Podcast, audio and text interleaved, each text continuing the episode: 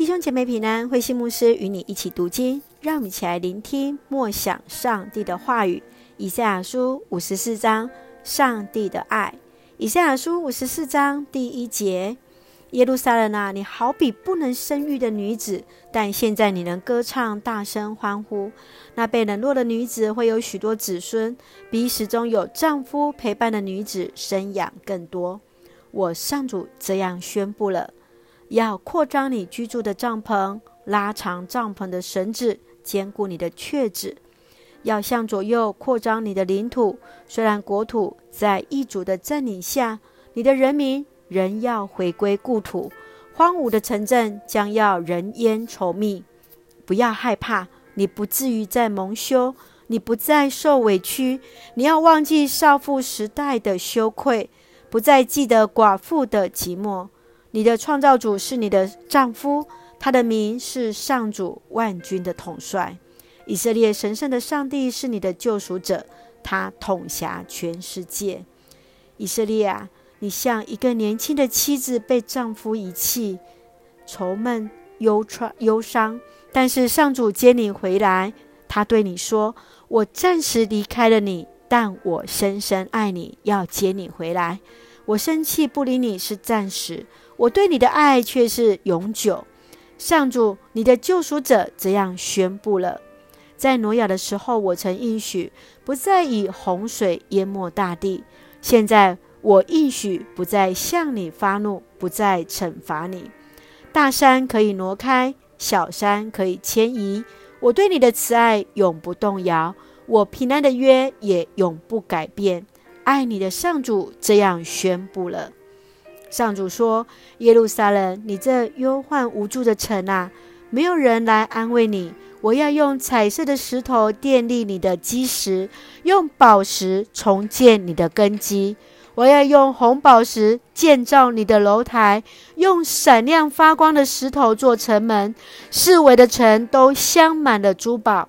我要亲自教导你的人民，赐给他们繁荣和平安。”正义要使你强大，再没有人来侵略你，使你恐惧。你不再受人欺凌，不遭毁灭。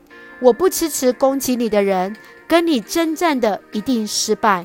我造铁匠，他们生火炉，打造武器；我造兵士，他们拿武器去搏杀。但是没有一样武器能伤害你。对任何控告你的人，你能够答辩。我要保护我的仆人，使他们得胜数。上主这样宣布了。弟兄姐妹平安，让我们一起来看以赛亚书第五十四章。以赛亚宣告了上帝他永远不变的爱。他的子民虽然因为离弃上帝而受惩罚，但这并不表示上帝遗弃了他的子民，因为他与他们立约是永远的约。上帝将重建新的耶路撒冷，新的圣城将是用宝贵的宝石所建造，而这个宝石就是上帝自己的一个保护。让我们一起来从这段经文一起来思想。让我们一起来看第二节到第三节：要扩张你居住的帐篷，拉长帐篷的绳子，坚固你的橛子，要向左右扩张你的领土。上帝对以色列爱的意念。是要他们预备好自己来领受丰富的意念，来活出全新的一个格局。我们可能在人生路上曾经无法感受上帝的同在，几乎要跌倒、要放弃。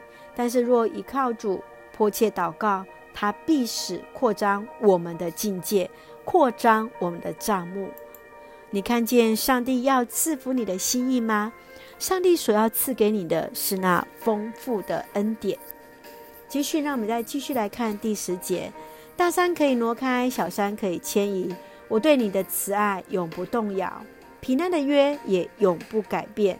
爱你的上主这样宣布了。你曾否在苦难当中怀疑上帝的信实和慈爱呢？让我们再一次彼此激励，再一次站立在上帝的面前。我们要确信上帝的慈爱永不改变。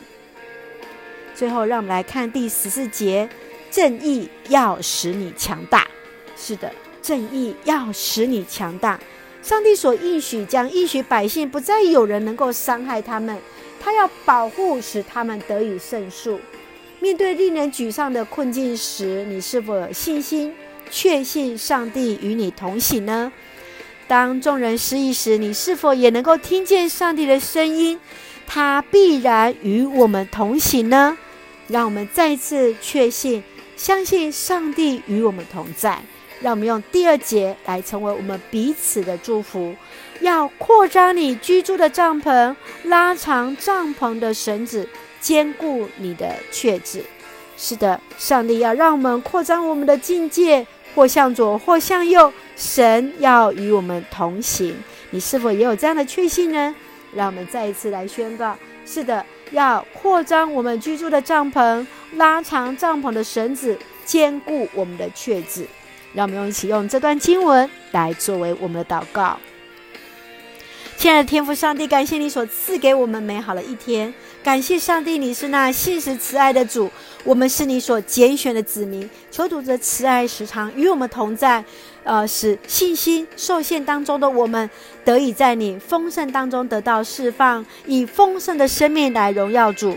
主的福音要来光照台湾，使台湾在你的掌权下有公义和平安，恩待保守我们弟兄姐妹身体健壮，灵魂兴盛，也在接受疫苗当中一切平安，赐下平安喜乐，在我们所爱的台湾，我们的国家，在我们所爱的教会，我们所爱的弟兄姐妹的身上。谢谢主，谢谢主，恩待恩待我们。感谢祷告是奉靠主耶稣基督的圣名求，阿门。弟兄姐妹，愿上帝的慈爱丰丰富富的浇灌在我们的身上，让我们用信心来领受。弟兄姐妹，大家平安。